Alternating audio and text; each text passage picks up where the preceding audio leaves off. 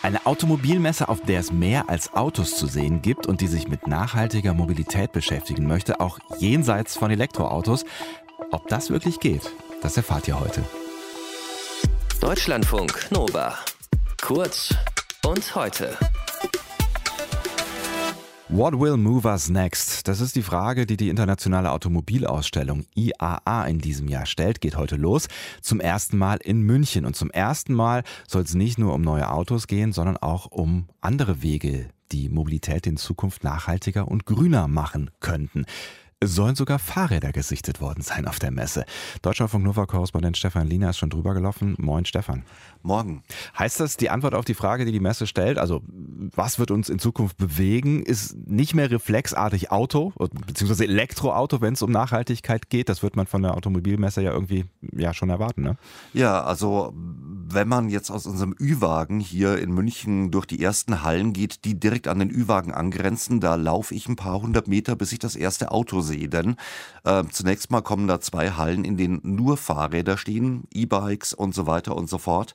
Und das erste Auto, das dann kommt, ist auch ein elektrisches Auto. Also Verbrenner zum Beispiel sieht man eigentlich gar nicht auf der Messe. Hm. Also würdest du sagen, dieser neue Fokus auf nachhaltige Mobilität, der ist mehr als nur so ein grüner Anstrich? Das werfen Kritikerinnen und Kritiker der Messe ja vor. Ne? Das wäre dann zumindest der teuerste Anstrich in der Geschichte der Menschheit, denn das kostet ja Milliarden, ähm, so eine Autoproduktion umzustellen.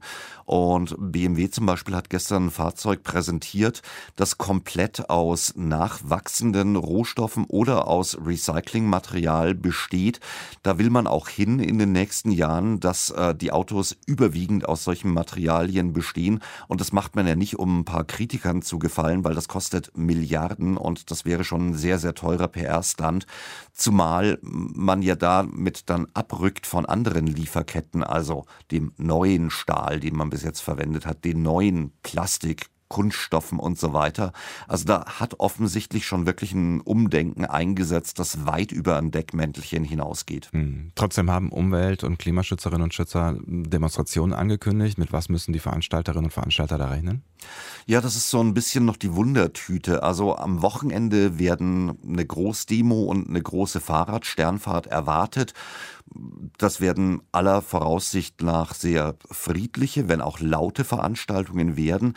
Aber man kann auch nicht ausschließen, dass es Aktionen gibt wie vor zwei Jahren bei der letzten IAA in Frankfurt, wo die Bühne gestürmt wurde und so weiter und so fort. Deswegen sind hier auch Tausende von Polizistinnen und Polizisten im Einsatz. Und natürlich hoffen die Veranstalter und auch die Organisatoren der Gegendemos, dass es alles friedlich über die Bühne geht und nicht durch Einzelaktionen, die womöglich gewalttätig oder andere Leute in Gefahr bringen, dass es alles diskreditiert wird. Heute geht's los. Ähm, du hast schon die Gelegenheit gehabt und bist drüber gelaufen. Was ist für dich das Interessanteste oder das Überraschendste gewesen so bei deinem ersten Rundgang? Also ehrlich gesagt, mal wieder andere Menschen zu treffen. Äh, und das ist ähm, kein Witz. Also das ist auch ein ganz wichtiges Thema auf der Messe, denn solche Messen, da werden ja nicht nur Neuheiten gezeigt, sondern es finden auch Kongresse statt. Man tauscht sich aus. Und das hat vielen gefehlt. Nicht nur in der Autoindustrie, aber gerade in der Autoindustrie, die ja mitten in einem gewaltigen Umbruch steckt, da sagen dann auch Experten, wir wir müssen uns ja auch austauschen. Wo geht die Reise hin? Und das über Teams oder Zoom oder übers Telefon zu machen, ist verdammt schwer. Das haben wir alle im letzten Jahr festgestellt. Und das ist bis jetzt mein persönliches Fazit. Es ist toll, einfach mal wieder sich mit anderen Menschen, denen man auch zufällig über den Weg läuft, auszutauschen. Hm. Aber da, wo Menschen sind, ist natürlich auch immer sofort die Frage, wie läuft denn das jetzt gerade? Weil es ist immer noch Corona-Pandemie und es ist tatsächlich auch die wirklich erste große Messe seit Beginn der Pandemie. Gibt es Schutzmaßnahmen oder wie läuft das ab in München? Ja, das 3G-Konzept, also getestet, genesen oder geimpft. Anders kommt man überhaupt nicht aufs Messegelände.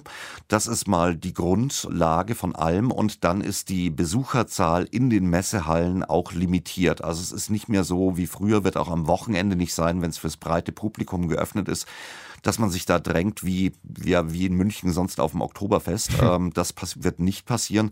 Das sind die zwei Pfeiler. Also Abstand halten es gibt überall auch Desinfektionsstationen für die Hände, daran haben wir uns ja auch gewöhnt, und eben diese 3G-Regelung. Und damit hofft man und geht man auch davon aus, dass definitiv kein Super-Spreading-Event wird. Die internationale Automobilausstellmesse Ausstellung sagt man auch, ne? IAA startet Ist korrekt, heute. ja. Ist korrekt, vielen Dank. Startet heute das erste Mal in München und ergibt sich ziemlich nachhaltig. Ob das mehr als nur ein grüner Anstrich ist, das hat uns Deutschlandfunk Nova-Korrespondent Stefan Liener erzählt. Der ist nämlich schon drüber gelaufen. Danke. Deutschlandfunk Nova. Kurz und heute.